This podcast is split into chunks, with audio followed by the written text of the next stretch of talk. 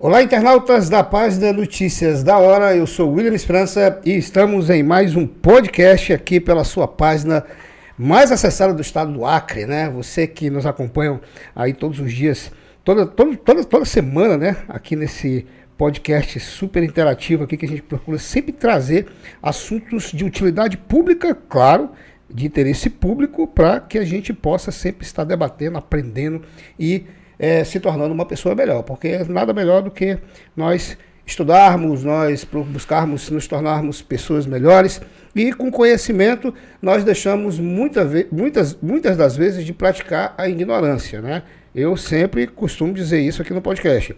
E hoje, é, antes de apresentar aqui a minha convidada ilustre, eu quero fazer referência ao Outubro Rosa, né? Eu estou aí batendo nessa tecla aí para você, mulher, você que ainda não fez aí o seu preventivo, é, você busca uma unidade de saúde, chame a sua mamãe, lembre, você que jovem, é, é, lembre sua mamãe, lembre a sua irmã, a sua tia, a sobrinha, todas as mulheres que você conhece, suas amigas, colegas, para que possam estar indo a uma unidade de saúde pública para estar fazendo aí o, o, pre, o preventivo né, do câncer de mama, porque a gente, eu falo por mim, a gente às vezes costuma deixar para fazer as coisas de última hora e só deixa para fazer quando acontece com alguém da família. Então, não deixe com que isso aconteça. Previna-se, é, se adiante e não deixe com que isso chegue até a sua casa. Hoje eu vou, eu vou conversar aqui com a delegada titular né, da Delegacia Especializada de Proteção à Criança e ao Adolescente, que é a doutora Juliana De Angelis. Rapaz, um nome bem diferente, De Angelis, é assim, um nome assim até meio americanizado. É italiano. Ah, italiano? É. Caramba! Meu bisavô. Seu bisavô? Italiano, isso. Quanto, uma pergunta que eu já vou fazer de cara. Você não é criana? Não. Não é criana, é da onde? Goiânia. É de Goiânia. É Isso. É impressionante. Os, os, a maioria dos delegados, olha que eu trouxe bastante aqui. eu, tenho, eu tenho, assim, uma relação de amizade muito grande com, a, com os delegados aqui do, do, estado do Acre. E a maioria, se eu não me engano, é todos de fora. Pô, já veio aqui o Alcino Júnior, que é de Manaus. Isso. A, é, deixa eu, Newton Boscaro, se eu não me engano, é de São São Paulo. Paulo. Isso.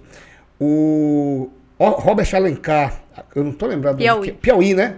Do Piauí. Quem foi outro que veio aqui? A doutora. A última que teve aqui, que é. Helenice, Helenice é Rondônia, de né? Rondônia, isso, de Porto Velho. É a senhora de... Formou em Goiânia mesmo? Eu formei em Cuiabá, na Federal do Mato Grosso. É, Ah. Morei alguns anos no, no, no interior também, do Mato Grosso. E aí, em 2006, eu me formei e vim para o Acre. Minha família já morava aqui, meus pais e, e minhas irmãs. Ah, já morava aqui? Já minhas irmãs faziam medicina na UFAC. Ah, que legal. Meus cara. pais tinham uma pamonharia, aquela pamonharia que vendia no Araújo. No Araújo? Dos meus pais, que eram... Nosso, Ara- o, Ara- o Araújo é o nosso cargo-chefe aqui no nosso podcast. Então, e aí eu me formei e vim pro Acre, né, para ficar junto com, com minha família e também trabalhar aqui, né, tentar oportunidades e quando do concurso, que, que ano foi o concurso? as, as provas se iniciaram em 2008. 2008. Início de 2008, nós a, a minha posse foi em fevereiro de 2010, quando eu comecei a atuar. Inclusive, é, eu, eu perguntei, eu perguntei isso geralmente para os delegados, parece um pouco assim com a carreira de juiz.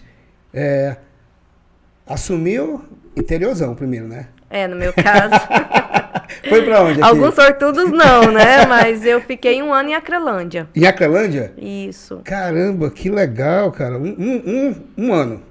um ano exatos. Ah, mas qual foi a delegacia? Foi a delegacia? É de delegacia comum? geral lá, né? Delegacia geral, né? É, então é, é toda, toda, todos os crimes, todos os fatos, para uma, delegada só, no caso, a época, Foi, né? eh, foi sempre um desejo seu se tornar delegada? Então, É, eu digo que se tornou a partir do momento que eu tomei posse. Então, Hum. é aquela coisa, sai da faculdade querendo ser juíza, promotora, e fazendo vários concursos, né?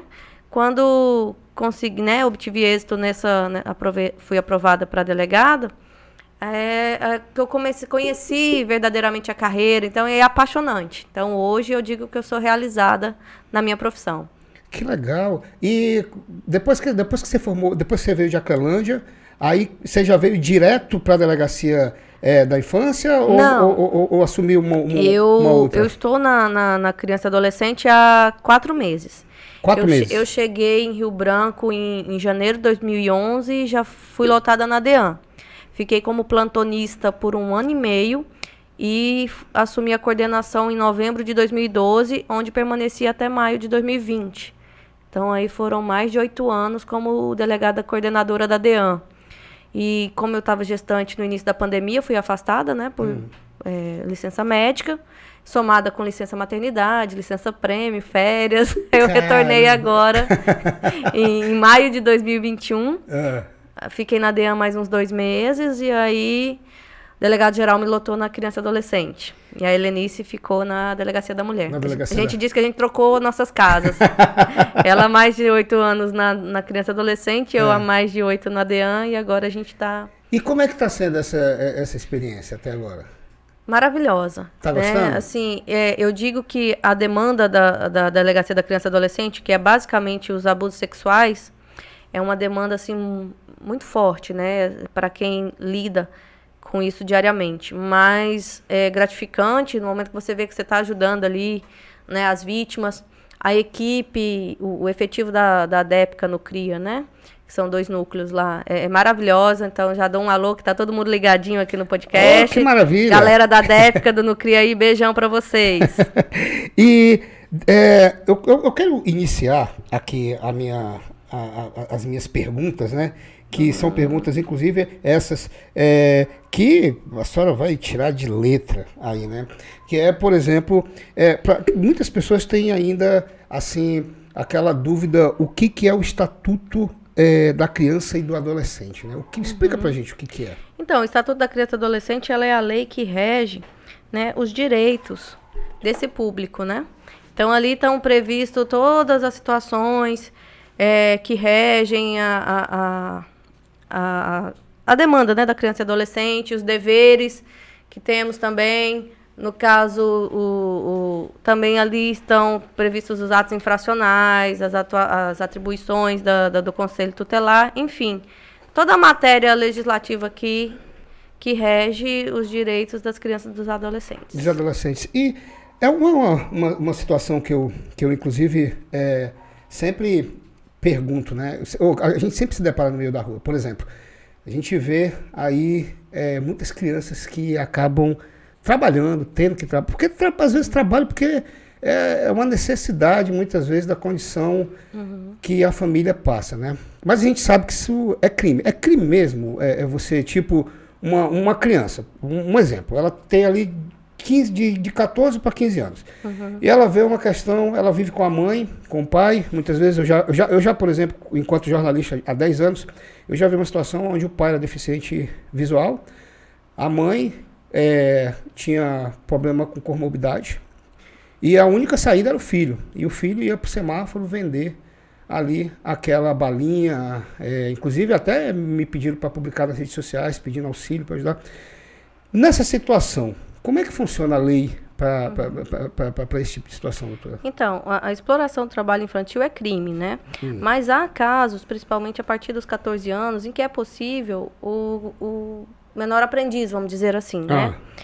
Então, essas situações em que os pais obrigam crianças, principalmente de, na tenridade assim, mais novas, né, a vender é, doces, ensinar ou obrigam a, a mendicância, né, esses fatos são crimes. Mas, então, assim, é importante que essas situações sejam levadas né, ao conhecimento da, da rede de proteção à criança e adolescente, porque não é só a questão criminal que tem que ser abordada aí, principalmente a questão social, né? Então, encaminhar para o CRAS, se houver alguma violação, algum crime para o CREAS, Conselho Tutelar, para verificar qual é a situação de vulnerabilidade que aquela família tem, né, que está passando, e aí poder é, auxiliá-los para que essa criança saia dessa situação de trabalho aí, às vezes eles têm direito a alguns auxílios, a algum benefício ali, que essa criança possa, não necessite trabalhar, possa estudar, enfim. E aí essa família tem uma condição aí de, de, de, de subsistência sem a necessidade dessa, dessa criança, essa adolescente trabalhar. É, desse tempo que a senhora está na, na, na, frente da delegacia da criança e do adolescente, essa questão de agressão às crianças, né? É, vou dar um exemplo. Eu, na, na, minha época, dos anos 80, anos 90, quando a minha família veio de Tarauacá, no município aqui uhum. de Rio Branco, a gente é, os pais da gente eram acostumados ali pegar o cinturão, dar uma relapada para aprender a obedecer, sim, querendo ou não, sim. isso é uma tradição que vem ali da, é, é de berço. Inclusive aqui nós temos uma, a maioria dos descendentes, é, do, dos descendentes de criança são cearenses, porque vieram na época da Segunda Guerra para a questão da soldado da borracha. Porque ou você ia para guerra ou você ia ser soldado da borracha. Né? Então veio muito cearense para cá. Então, a maioria da galera aqui é cearense. Aí é, e foram criados nesse rito, né? Nossa, uhum. danou, deram umas palmadas, deram uma.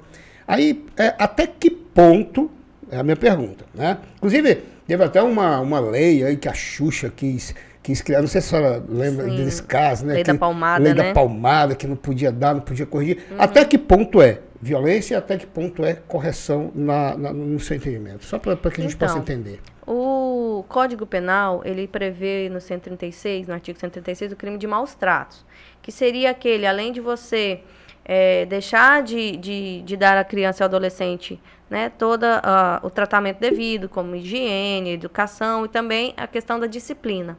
Lá ele prevê expressamente o excesso da disciplina. Ou seja, aí vem aquela questão subjetiva de até que ponto vai ser para disciplinar né, aquela criança, aquele adolescente, até que ponto ultrapassa essa seara aí que vai né, a culminar a agressão. Então, assim, Willames, isso é, isso é, uma, é um debate sensível mesmo. É, muitas vezes você tem que analisar o caso concreto em si, se aquela situação foi pontual. É porque, é né? é porque, se às vezes é, foi uma vez, a criança fez algum, um adolescente fez alguma coisa ali que os pais, né? Enfim, aí na hora ali da, da, da do nervosismo tal, deu uma palmada. Agora, se já diz aqui, dizem aqui, né? Lapiou, assim, deu lapada de cinto, lapada, é, né? a gente chama lapada a costa, né? Igual chegou a situação, ah, as costas da criança toda lapiada, toda com, com hematomas. E o pai, ah, mas é porque ele fugiu, foi brincar na rua e eu dei uma, um corretivo. Isso não é um corretivo, isso é, isso é agressão. É agressão. Né? Espancamento. Então você tem que analisar o caso concreto ali. A senhora já recebeu algum caso assim na delegacia, já nesse período que a senhora está? Diariamente. Diariamente? É. Meu Deus, sério? Então, doutora? assim, é, maus tratos é um dos crimes que mais são denunciados na delegacia. Geralmente é a mãe que denuncia? Muitas vezes são situações em que os pais estão se separando, há aquela questão da disputa de guarda, ou uhum. o filho fica na guarda da mãe e o pai vai denunciar, ou vice-versa. Ah, né? Então tem muito essa situação. Mas é, algumas vezes também são parentes que verificam que a criança não está né, sendo criada das condições devidas, que né? Ser criada. Isso. Ou que, vamos dizer assim, apanha além do, do, da disciplina, né, do que é tido como disciplinar, né? E só que o maior número de notícias que a gente tem, né, notícia crime que a gente fala, são os casos de crimes sexuais. É mesmo, ainda Isso. tem. Rapaz, olha, eu vou falar. Essa, eu não. Assim, sinceramente, eu vou dizer para a senhora, ser bem sério, é um assunto assim que eu evito falar, evito comentar. Né? Eu, eu fiquei bem assim, sabe? Eu digo, eu vou chamar a doutora aqui, mas a gente vai ter que tocar nesse assunto, porque assim, é algo tão repugnante, sabe? É algo, é algo assim tão. É, eu não consigo acreditar. Assim, é difícil para mim, enquanto pai, que eu, tenho, eu, sou pai de uma, de uma mocinha, como a senhora conheceu, que é a Letícia, que está operando aqui o nosso podcast, 13 anos, sabe? É, é, é, impossível quase assim passar na minha mente. Eu não gosto nem de pensar esse tipo de coisa, sabe? De um, existir essa questão de abuso contra crianças, sabe? É uma situação assim. É, aí vem aquela questão de você ver aqueles pensamentos assim que geralmente é o que a gente pensa: castração química, pena de morte é, é o que eu estou falando enquanto pai. Eu estou falando enquanto pai. Sim, sim. Estou falando enquanto pai, né? Sim. É, mas eu sei que a, as coisas não funcionam assim, não são desse jeito. Mas é difícil acreditar que existam pessoas que abusem de crianças, né? De é, se utilizem desses artifícios. Muitas vezes eu eu fico até assim. A senhora enquanto mulher, né? Vê a situação deve ser muito pior do que eu, por exemplo, que sou pai, né? Pra, pela senhora ser mulher e saber da vulnerabilidade que é uma, uma, uma, uma, pessoa do sexo masculino, não querendo inferiorizar, não, mas assim, sim. por ser uma, um ser humano que tem uma fragilidade maior do que a do homem, né? Sim. Eu até digo que na delegacia da mulher a gente lida muito com essa questão da desestrutura familiar, né, com, com a mulher ali na situação de vulnerabilidade. É muito, é muito difícil é, é, você ver pessoas naquela situação.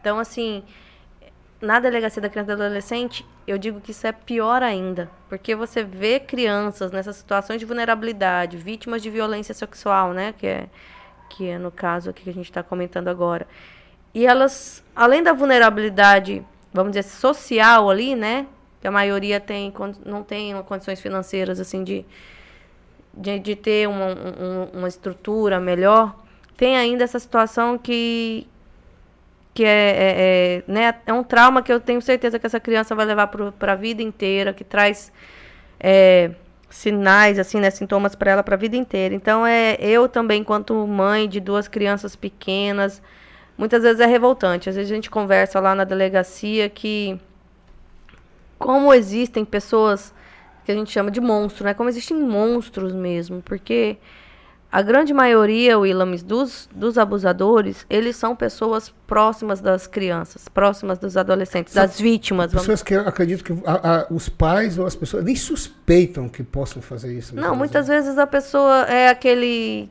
tio legal, o vovô legal, muitas vezes é o pai biológico. Não, é... Padrasto, assim, a gente estava até conversando hoje, né, para trazer aqui para vocês algumas informações. Os padrastos é, seguidos do, do vodrasto, que a gente hum. chama, né? Os maridos das avós são os, os maiores abusadores, né? Que tem maiores registros. Seguidos dos pais biológicos, dos avós a biológicos. Já, a senhora já recebeu muitas denúncias aqui pai? em Rio Branco de pai biológico que abusa da filha? Esse para mim é, é, o pior. E eu tô assim, recentemente, teve uma semana aí que foram três, na mesma semana. Aqui em Rio Branco? aqui em Rio Branco. Aqui em Rio Branco. Em curso eu acho que eu tô com uns quatro ou cinco. Mas, assim, é, só pra gente. É, pra mim poder. Pra mim não. As pessoas que estão nos assistindo poderem entender. A, a idade dessa, de, de, dessas adolescentes, dessas crianças, uhum. aproximadamente, doutora? É assim, não tem, vamos dizer assim, um padrão, um padrão. né? É, muitas vezes a violência acontece quando ela tem três, quatro anos, que nem entende ainda como violência, né? E aí elas, quando elas vão entender que estão sofrendo um abuso sexual, quando começam a entender lá pelos 10, 11 anos, que é quando elas vão noticiar. Muitas vezes demoram até a maioridade para ter para criar coragem, de denunciar. né, de denunciar ou confiar em alguém para que possa contar, porque é muito normal elas chegarem na delegacia e falar: ah, "Eu não falei antes porque eu achava que ninguém ia acreditar em mim". Então seria assim a palavra dali de uma criança contra, como eu te falei, o pai, o avô, o tio. Porque né? a gente, assim, eu vou parar, eu, eu, enquanto civil, enquanto ser humano, você não, não quer acreditar, por exemplo, você vai achar, você vai acreditar que a criança está uhum. mentindo, que a criança tá não está falando, está inventando, né? porque você não passa na cabeça de uma pessoa normal, porque é uma pessoa normal, uhum. um pai abusar da própria filha. Não, a gente, pessoas uhum. normais não jamais é, vai, não vai acreditar em uma criança, então é, isso que a senhora está falando é uma coisa assim que é, desperta a atenção para a gente, muitas vezes, é, as pessoas que estão nos assistindo, observar o comportamento. Isso, com né? certeza. Fazer essa observação com do comportamento dentro, dentro de casa, sabe? Conversar, ganhar a confiança da criança. Né? Qual, qual, é a orientação que a senhora dá, doutora, enquanto a isso? É, isso é uma da, das orientações que eu já tá, né, queria trazer para vocês, é, é observar o comportamento dessas crianças e adolescentes. Porque não só meninas, mas meninos também são vítimas. E muitas vezes eles têm mais dificuldades de se abrir. O menino. É o menino, o menino. né? Então, tanto que o número de registro de ocorrência como vítima do sexo masculino é muito menor. E então você observar, porque eles têm mudanças de comportamento. Então você verifica assim, ah, a criança ficou muito mais reclusa, chorona, mais no cantinho dela, mais triste. Ou senão começa a se automutilar, que acontece muito isso, essas as crianças, né, principalmente adolescentes, narram que começaram a se cortar, a se furar, é, começam a usar álcool, é como droga. Se fosse uma, uma opressão, né? Então, assim, aquela. Ah, mas essa criança não era assim, essa adolescente não era assim. Então, isso é o que você pode ligar o alerta, observar bastante e ter um diálogo, né? Criar aquele vínculo de confiança com seu filho, né? Filho, filha, sobrinho, enfim, com aquela criança, aquele adolescente, para que ele possa ter a abertura de narrar essa violência. Porque muitas vezes eles não, não têm abertura nem com a própria mãe, né, com o próprio pai. Como eu disse aqui, eles acham que não vão ser levados, né, é, é, levar crédito, né, não vão ser acreditados. Então, muitas vezes eles costumam guardar para si aquela situação, né, que aí isso vai trazendo esses traumas e culminando muitas vezes assim acontece de ter suicídios, né, dessas já, vítimas. Já, já, teve, já, teve, algum caso aqui? Nesses quatro meses não tive ainda caso de suicídios, Mas a senhora soube não. já anteriormente sim, já, de casos? já ocorreu, já sim. Então assim, é observar esses sinais é muito importante. Qualquer pessoa que tiver conhecimento pode denunciar.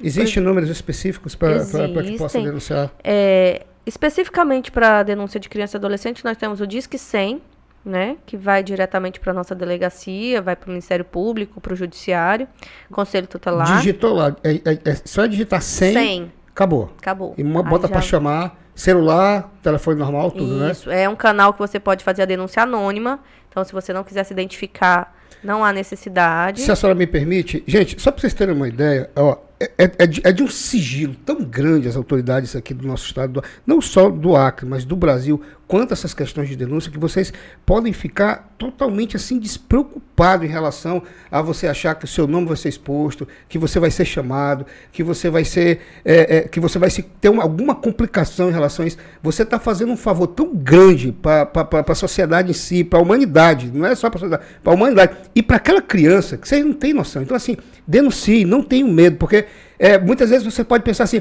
ah, mas meu telefone tá, vai ser rastreado, meu telefone é, é, é, vai ser grampeado, as pessoas vão saber aonde eu estou. Vocês não se preocupem quanto a isso, porque a identidade de vocês é mantida assim no mais absoluto sigilo.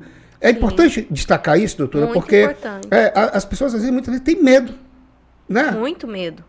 Muito medo. E isso é uma barreira, um obstáculo muito grande para gente. Porque, no, como você disse, o Disque 100, a gente não recebe a informação de quem denunciou. Não vem nome, não vem telefone. Temos também o, o Disque Denúncia aqui do Acre, que é 181. 181. O 190, que é o número da PM, né? Para quando tiver ocorrendo ali, viu alguma situação, já liga, que é o momento em que a, a, a Polícia Militar vai, né? No, ao local dos fatos. E também temos né, a delegacia, que está sempre de portas abertas aí para quem quiser fazer o registro. Você pode comparecer em qualquer delegacia que é encaminhado para a nossa especializada essa denúncia e nós vamos apurar. Para você ter ideia, a gente recebe diariamente ali, é uma média de, de vamos dizer assim, por alto, 5 Disque 100 por dia. Por né? dia? Por dia. de denúncias de, de, violência sexual, maus tratos, quantas, abandono. Quantas vezes? Quantas? Perdão. Assim, por alto, eu não fiz um número. Sim, mas, mas assim, aproximado. aproximado de uns 5 por um dia. Uns 5 por dia. É. Tanto, então, assim, é um volume de, elevado, né? De, de, de violência. Tanto de violência. É, é, São violências sexuais, violências é, é, de maus tratos, abandono também, tem abandono de incapaz, quando os pais abandonam, né? Os tá, filhos. Uma coisa que eu ia perguntar para a senhora, que é importante também. Para a senhora explicar para as pessoas o que, que é o abandono de incapaz. Então, o abandono de incapaz é quando aquela pessoa que tem a responsabilidade sobre aquela criança, ou são os pais, ou os responsáveis legais, eles a abandonam literalmente, né? Saem de casa deixando aquela criança sem a, a devida. O estado de vulnerabilidade. É, o estado de vulnerabilidade que ele deixa ali, como já aconteceu, crianças de dois, uma, o irmão de dois e o outro de quatro. Morrer, sozinhos em casa. Queimados. Se ela, soube, se ela lembra teve, desse caso aqui, teve né? uma situação no Calafate, No Calafate, que as, a mãe saiu para ir num bar. Assim, assim foi o que não foi, foi noticiado, que disseram, né? né? Saiu para ir num bar e lá a casa, o ventilador caiu, pegou fogo e as crianças morreram carbonizadas. Com né? três crianças, salvo engano, naquela ocasião, eu, né? Eu, eu, eu não me Acho que eram bem. três irmãos. Eram três irmãos, né? Uhum. Isso. Então, assim, eu não, eu não presidi essa investigação, mas acontece muito. Infelizmente, o consumo de álcool e droga é muito elevado, né? Que assim, aqui em Rio Branco, eu digo de Rio Branco que é a realidade que a gente trabalha aqui na DEPICA, né? E muitas vezes essas, essas responsáveis, esses pais, eles saem para fazer o consumo de álcool e droga e deixam as crianças sozinhas. E isso é o abandono de capaz, mas também tem o abandono material ou o abandono intelectual. Que é que é aquele esse que você deixa de prover as necessidades da criança. Por exemplo, é, não, não compra o que ela necessita de alimentação, Por exemplo, de higiene. De... o- é, os pais têm a obrigação de matricular seus filhos na Isso, escola. isso é o abandono intelectual. Um- Se é um você abandono não intelectual. matricular o filho, é crime. É crime? É crime. Então, um vamos lá então, para você entender. O pai ou a mãe só é responsável por uma criança ali de 7, 8 anos. E eles eles estão ali com a criança, a criança quer estudar, muitas vezes pede, mas eles não matriculam porque muitas vezes por conta da dependência química, porque se co- colocam dificuldades para a questão de transporte, recurso financeiro. Esses pais estão cometendo um crime. Cometendo um crime previsto no Código Penal de Qual a punição para esses Abandono pais? intelectual. ca- ca- uma- uma- existe punição para esse, pra- pra esse tipo de crime? Existe, existe Ah. sim. Eu não estou me recordando aqui de cabeça qual é a pena do abandono intelectual, mas eu acredito que esteja a pena até dois anos. Até dois anos, né? Uhum. Entendi. Pois é, essa é o abandono intelectual. E eu eu ia perguntar para a senhora também a questão é, qual, é, que eu até anotei aqui. É, para que, como é que tá, qual é a relação entre o Conselho Tutelar e a delegacia é, da, é, e a delegacia do, do, do- do adolescente? Tem alguma ligação? É, Sim. Vocês trabalham juntos? Como é que Sim, funciona a esse gente trabalho? doutora? trabalha diretamente. Eles são o órgão, né, é- é, responsável por, vamos dizer assim, resguardar os direitos das crianças e do adolescente. Né? Então, Certo. quando há casos de, em- de violação desses direitos, em que a criança está em situação de vulnerabilidade, eles são acionados para que sejam tomadas providências legais necessárias. Então, chegaram no local, viram que está uma situação, como eu disse, de abandono, por exemplo. Aí eles vão fazer os devidos encaminhamentos. Encaminham para a, a- delegacia, que nós vamos apurar o crime em si, né? Para penalizar aquela pessoa que abandonou aquela, aquele menor. Vão encaminhar para o judiciário para que sejam pedidas, no caso, medidas de proteção, se houver necessidade de abrigamento para a criança ir para Santa, Santa Margarida ou para o lar estéreo, as casas de, de, de apoio, né? Os abrigos. Se há necessidade de colocar é, sobre outra, outra pessoa responsável, eles fazem um termo de responsabilidade até que saia uma guarda judicial, né? É, nominando um novo guardião, um novo responsável por aquela pessoa. Então, eles são os, os, os responsáveis por, a, por resguardar esses direitos. O, o, o caso é, do, do ECA, né? que é o Estatuto da Criança e do Adolescente. Né? É, a senhora pode dizer para a gente qual artigo do ECA a senhora acredita que seja mais difícil cumprir? Assim, a senhora, enquanto delegada, assim, a senhora conhece algum que seja, seja mais difícil? No ECA, a gente, na delegacia, principalmente com os crimes em espécies, né? Ah. Que são do 230 e alguma coisa e seguintes. Então, eh, o ECA em todo, assim, ao todo, é que a gente vê que hoje, infelizmente, a realidade do nosso país não resguarda para as nossas crianças e nossos adolescentes os direitos que eles têm. De todos Que estarem eles devem ter na, que na prática. têm, né? é, que eles devem ter, né? De estarem devidamente matriculados, de terem condições de, de saúde, de lazer, de- enfim. Então, assim, é uma lei muito bem, vamos dizer assim, muito bem feita, né? Que ali ela, ela elenca todos os direitos e deveres também, mas que devem, é aquela diferença do dever ser para o ser, né? Então, assim, a gente tem que batalhar muito para que seja colocado em prática, para que tenham as crianças e adolescentes tenham todos os direitos ali previstos resguardados, né? É, eu, por exemplo, vou dar um exemplo, a senhora falando isso aí, me lembrou du- duas, du- duas, duas, duas autoridades que eu trouxe aqui também. A doutora Luana Campos, que de 2011 a 2018 foi responsável pela vara de execuções penais, e eu perguntei para ela aqui onde a senhora estava. Eu perguntei, doutora Luana, enquanto a senhora esteve à frente da vara de execuções penais, é, a senhora acredita que o Francisco de Oliveira Conde, os presídios do Acre, vamos falar do Acre porque a senhora atua no Acre, ressocializa preso? Ela foi enfática em responder, não. Trouxe o atual, Thales Tranin, é, promotor. É, promotor? É, É, promotor. é, promotor, isso, promotor Thales Tranin. E perguntei, fiz a mesma pergunta para ele, que agora ele, ele que está à frente da vara de execuções penais, e eu fiz a mesma pergunta, doutor, Francisco de Oliveira Conde ressocializa? Não. Ou seja, o que era para ser aplicado pelo Estado, é, pela nossa, pe- pelos nossos representantes, que é para que que prende? Não é para cumprir uma pena e aquela pessoa cumprir de forma humanitária, onde ela vá ali pensar e raciocinar para que ela não faça mais e que ela se ressocialize e volte para a sociedade. Mas na prática não é feito, é um pouco parecido com o que a senhora está dizendo, né? a questão do ECA, É, né? Que infelizmente, não não é cumprido, né? Não tem não é um cumprido na sua cumprimento, né? integralidade, né? integralidade. E, e assim, eu sei que é pouco tempo que a senhora está, e eu não quero aqui de forma nenhuma é, é, que, que a senhora fique sem resposta, mas mesmo que a senhora fique, mesmo que a senhora fique, a gente vai lá nos comentários e vai colocar lá, tá? A senhora pode trazer depois. É, eu, eu quero saber da senhora qual a necessidade, é, qual a necessidade a senhora acha que o ECA ainda não abrange? A senhora, assim, a, gente, a, gente, a senhora acabou de dizer que não é cumprido, né? Mas se a senhora pudesse assim dizer, enquanto a senhora está à frente, dizendo, olha, tem uma coisa aqui que eu acho que o ECA ainda não, ainda não abrange e poderia ser interessante para as crianças. Tem alguma coisa assim que a senhora já.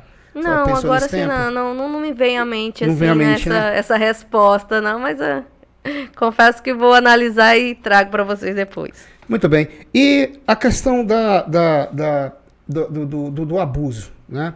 A gente sabe que, por exemplo, é, é, vou, vou dar um exemplo. Tem, por exemplo, jovens de 17, 16 anos, né? Até que idade, até que idade é, é considerada essa questão de estupro de vulnerável?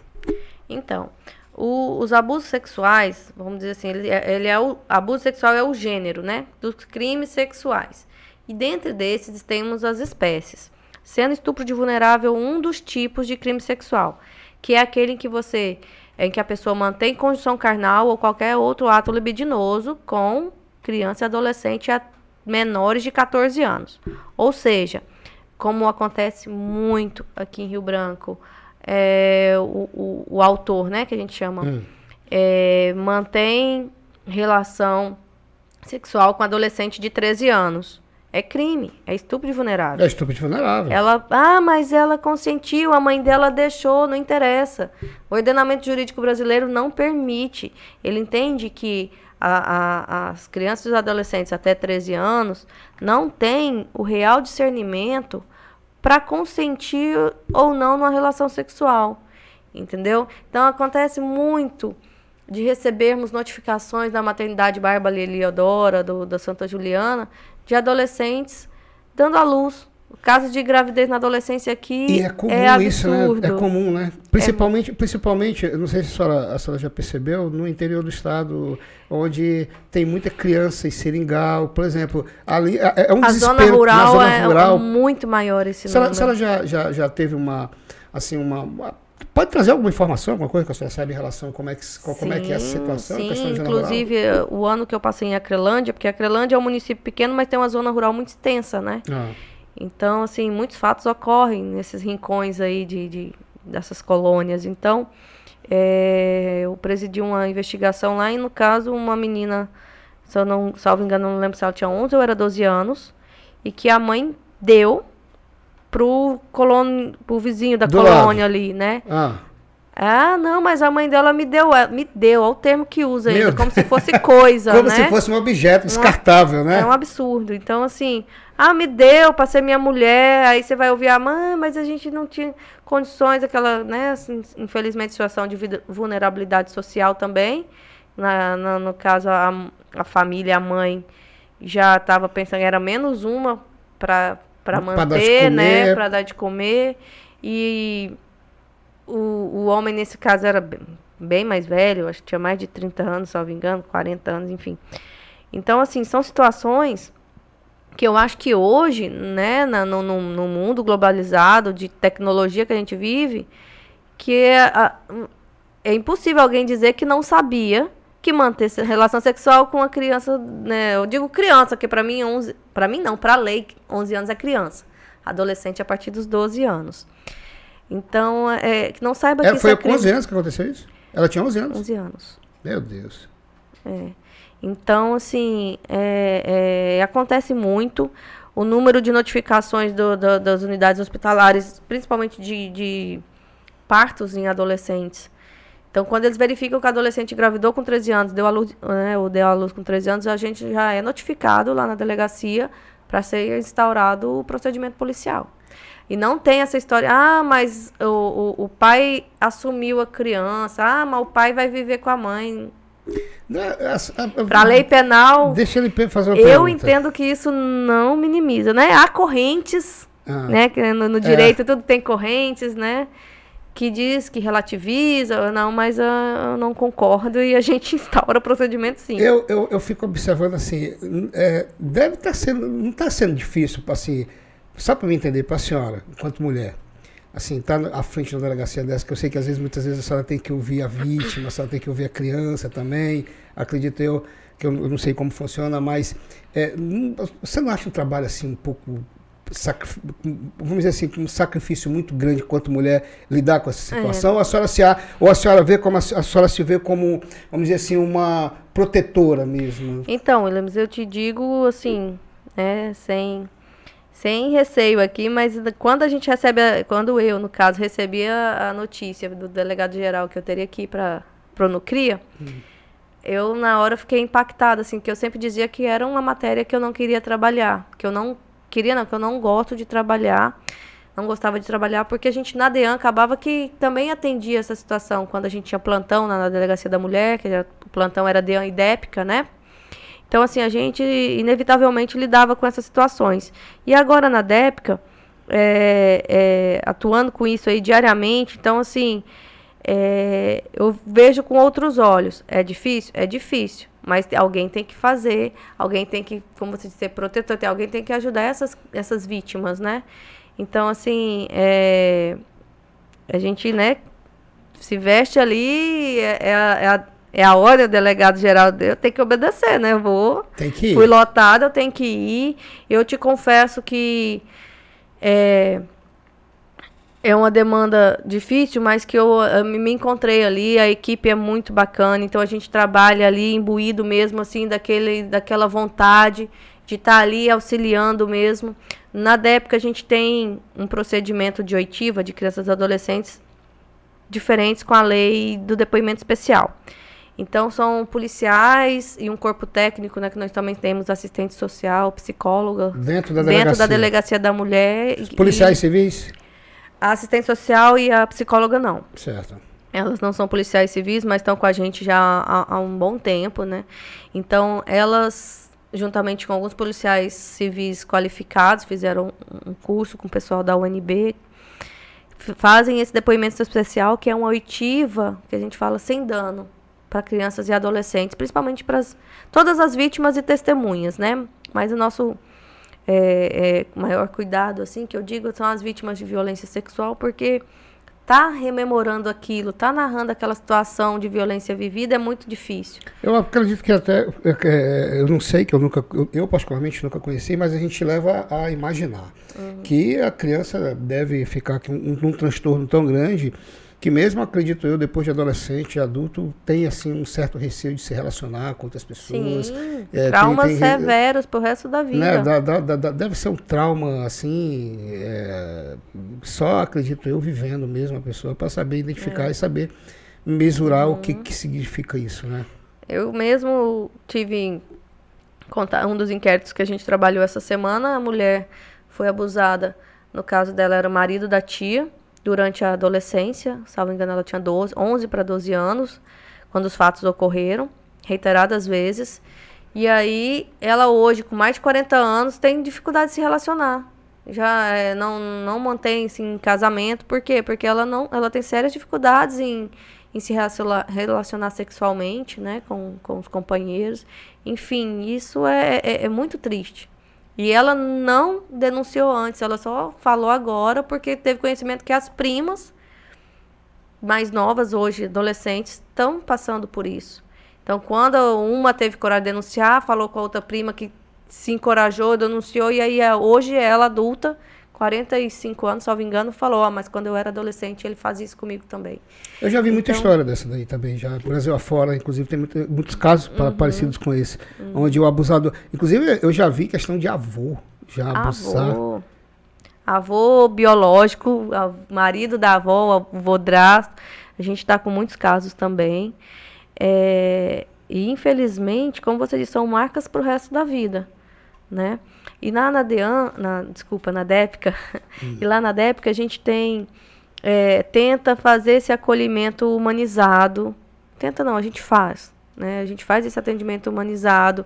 Esse depoimento especial ele, fei, ele é feito de uma forma é, lúdica, né? menos, vamos dizer assim, menos invasiva, no sentido que é dada uma liberdade maior para essa vítima narrar a violência sofrida, né? não fica naquele processo inquisitório que é como, né, você fica fazendo perguntas, não, é um, um contexto de livre, assim, para deixar é, aquela criança, aquele adolescente se sentindo seguro, né, se sentindo à vontade para poder estar tá ali narrando a violência para não ser revitimizado, né, e isso também é feito de forma que ela seja ouvida uma vez só, porque às vezes é ouvido na delegacia, aí vai na audiência, é ouvido pelo MP, pelo juiz, ou vai ser atendido no, na maternidade, como é o caso de violência sexual.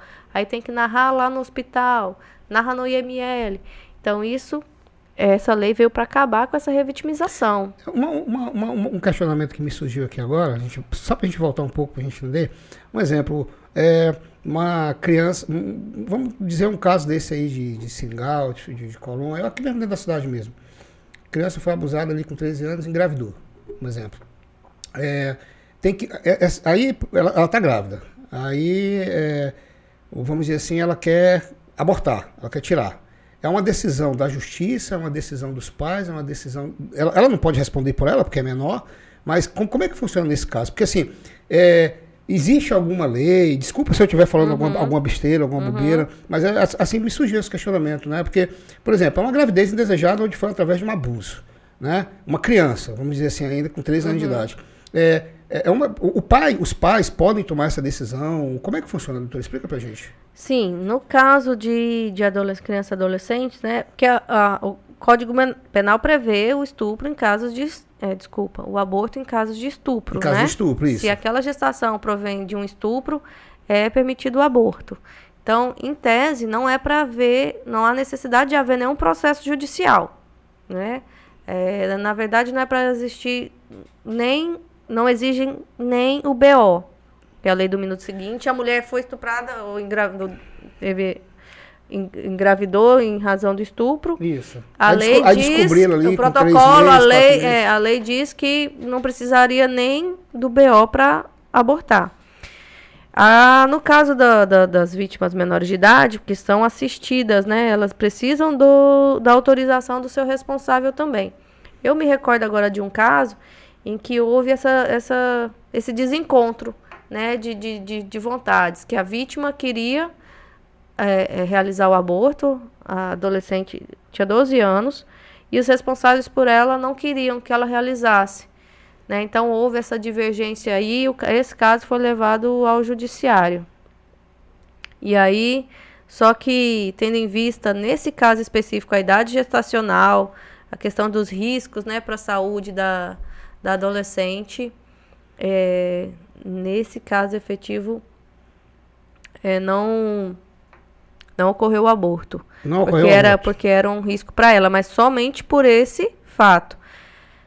Havendo a, a anuência aí de vontades, né, da, da vítima, dos seus responsáveis, pode sim ser realizado o aborto. Pode sim ser Em caso de estupro. Em caso de estupro. Entendi. Doutora, é, eu levantei um dado é, que em 2020 o Disque 100 recebeu mais de 95 mil é, é, mais de 95.200 ligações de violência contra crianças e adolescentes em todo o Brasil. Né? É, na, a senhora é, é, é, tá, tem quatro meses só à frente dessa delegacia, mas são números assombrosos. Né? São. São, e como eu te disse aqui, eu particularmente fiquei horrorizada com o volume de, de crimes sexuais praticados contra crianças e adolescentes aqui na nossa cidade. E, e o número de Disque 100 também são, como eu disse aqui para vocês, são elevados, né? Que chegam para nós diariamente. Não só Disque 100, mas nós também recebemos é, as notícias crimes por parte do Conselho Tutelar também. Às vezes, quando eles vão é, em loco e constatam que a, a vítima narra né, uma situação de violência sexual, eles também comunicam à delegacia. O MP também, muitas vezes, eles recebem uma notícia de, de violência contra criança e adolescente e encaminham para a delegacia instaurar o procedimento policial. Então, é, assim, eu fiquei horrorizada com os números elevadíssimos em Rio Branco de, de crimes sexuais contra criança e adolescente. Maravilha. Doutora, nós estamos já com 45 minutos de podcast. Já olha como o papo foi, né? A senhora vê, passa sim, rápido, sim. né? Tem algum assunto que eu deixei de mencionar, que eu deixei de, de trazer, que a senhora veja que é de, é, é, é de interesse público coletivo para que as pessoas possam saber dessas informações que eu não perguntei à senhora? Então, eu quero assim reiterar, né, reforçar aquela, aquele ponto em que a gente falou da observar observar suas crianças, os seus adolescentes, se verificar que a, ela tem algum sinal, que muitas vezes não, não deixam sinais físicos, né? São raros os casos em que, principalmente a violência sexual, deixam vestígios físicos, né? A, a, a agressão, por exemplo, a lesão corporal, em regra, é mais fácil de visualizar porque você vê ali a criança, né, com, com as marcas, né, das agressões. O, a violência sexual, não. Então, ali não tem aquele vestígio que você vê. Então, ficar, observar sempre suas crianças, adolescentes, em qualquer sinal, conversar, tendo conhecimento dessa denúncia, qualquer cidadão pode fazer a denúncia, não precisa ser responsável por ela. Eu reforço a situação da agora retorno das aulas, né? Os professores têm muita confiança dos alunos, né? Muitas vezes não tem ninguém na família, eles vão se abrem com os professores, né? Ou com, com algum funcionário da escola. Então possam faz, procurar os canais de denúncia para que não deixar, para não deixar essa, essa criança é, é, sendo vítima né, de, desse crime tão horrendo que são os crimes de violência sexual. Doutora Juliana De Angelis, italiana, descendente de italiana. Olha, obrigado pela sua vinda aqui. Eu fico assim muito feliz, lisonjeado. Tive uma aula aqui hoje. Obrigado, não só eu, como acredito todos que estão nos assistindo. Quero dizer para a senhora que as portas aqui do podcast estão abertas para quando a senhora quiser voltar, quiser trazer novos dados, novas informações. Me coloco à disposição também para estar tá fazendo matéria de é, interesse público relacionado a esse assunto da proteção da criança e do adolescente. E muito obrigado mesmo por ter aceito vir aqui bater esse papo com a gente. Espero que a senhora tenha gostado. Ah, gostei muito, agradeço demais o convite. Eu acho que essa temática é muito importante porque muitas vezes é, restam dúvidas, né? Se eu posso denunciar, se eu não posso, o que, que eu posso fazer. Então, é uma matéria que, que, como eu disse, eu não queria trabalhar, mas agora eu me apaixonei por ela.